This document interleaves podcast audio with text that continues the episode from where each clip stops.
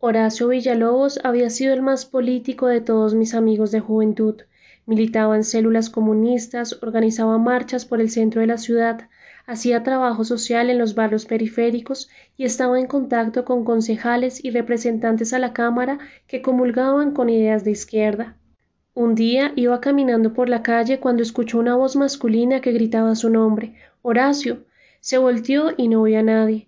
Dio media vuelta y esta vez oyó cómo su nombre y su apellido cruzaron un parque cercano. Horacio Villalobos. Volvió a observar quién lo había llamado y descubrió que un hombre con un balde de agua en una de las manos y unos trapos en la otra se sonreía amigablemente desde un semáforo. Se acercó con curiosidad. Se trataba de un indigente que limpiaba los vidrios de los carros y que pedía por ese servicio unas cuantas monedas a los choferes. ¿No se acuerda de mí? le preguntó el tipo ya cuando Horacio estaba cerca. No, respondió él después de revisar en su memoria esos rasgos delicados y esa cicatriz de una piel quemada que le cubría al hombre la parte baja de una de las mejillas y unos cuantos centímetros del cuello. Hace poco nos cruzamos en la Candelaria y no me atreví a saludarlo. Me dio vergüenza que me viera así. ¿Quién es usted? Samuel Sotomayor. Ese nombre fue como si un taladro penetrara en la cabeza de Horacio. Recordó que Samuel era su amigo de infancia, su compañero de pupitre durante casi tres años. Los directivos del colegio, un buen día, anunciaron que la familia del alumno Sotomayor había sufrido un accidente y que él no regresaría al colegio. Nunca más lo había vuelto a ver. Horacio le estrechó la mano con fuerza, como si no hubiera pasado el tiempo. Lo miró una y otra vez para constatar la identidad del vagabundo, y sí, por entre los ojos penetrantes, el cabello largo y la barba gris de ese espectro que había llegado del pasado para contarle una historia que lo afectaría a él también para siempre, reconoció a ese joven talentoso y brillante que deslumbraba a los maestros con una gracia y una inteligencia salidas de lo común. ¿Qué diablos está haciendo aquí, maestro? le preguntó Horacio. Acabo de salir de la cárcel, estuve diecisiete años preso. ¿Qué? Si tiene tiempo, conversamos con calma.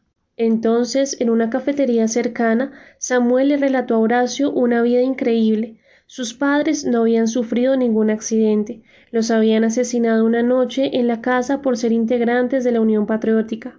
Él se había salvado de milagro gracias a que su madre lo había escondido en uno de los closets del segundo piso, entre cubrecamas, almohadas y cobijas.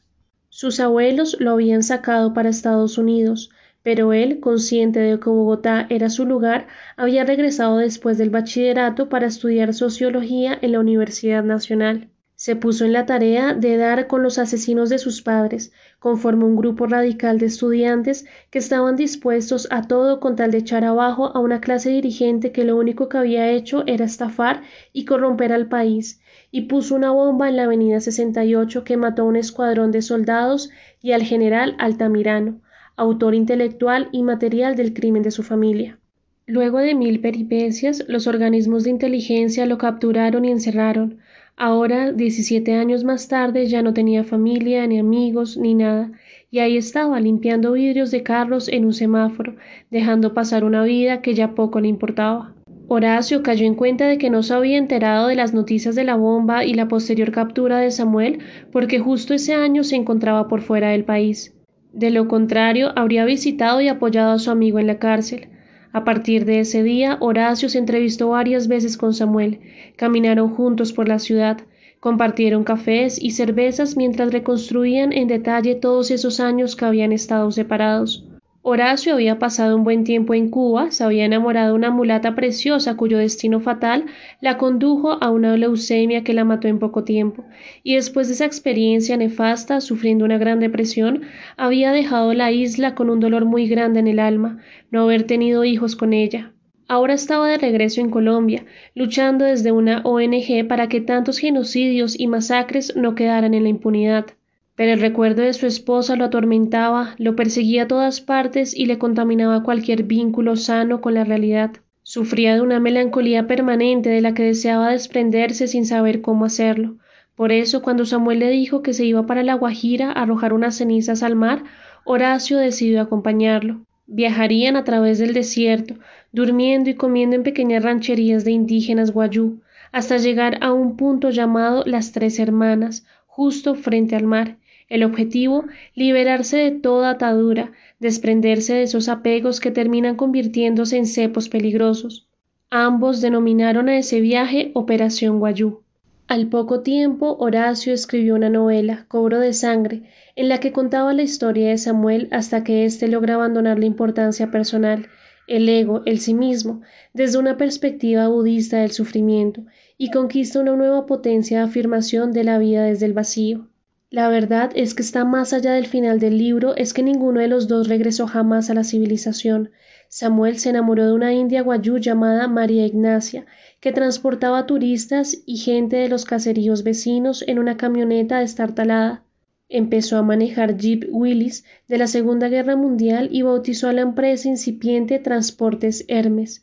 En realidad, era él y su india metidos en dos chécheres a toda velocidad por los caminos sin pavimentar de los desiertos guajiros. Horacio murió en una riña de pareja en Maicao, Vivía en un hotel modesto y tenía negocios con contrabandistas de la zona. Quería echar a la calle a la mulata, cuando de repente la mujer, una morena alta y maciza de Riohacha, lo empujó violentamente para que le soltara el brazo. Horacio tropezó y fue a dar de cabeza contra una butaca de madera. Murió desnucado enseguida, sin darse cuenta de nada. Samuel y María Ignacia lo enterraron en el cementerio de Maicao en una ceremonia en la cual estaban solo ellos dos y un sepultero borracho. Un mes más tarde, atormentada por la culpa, la mulata ingresó en una orden de monjas de la presentación de Riohacha. Capeto viajó hasta el lugar y escribió una bella y trágica crónica que era perfecta para el estilo del periódico. Por primera vez, el director me mandó para obtener fotos de primera mano.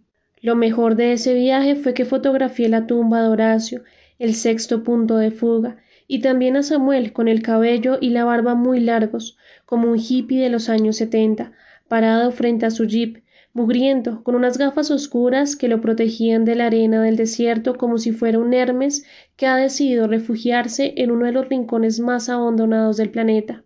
Recuerdo que esa foto la pegué en la pared del cubículo que tenía en el periódico y que debajo de ella escribí una cinta adhesiva, el mensajero.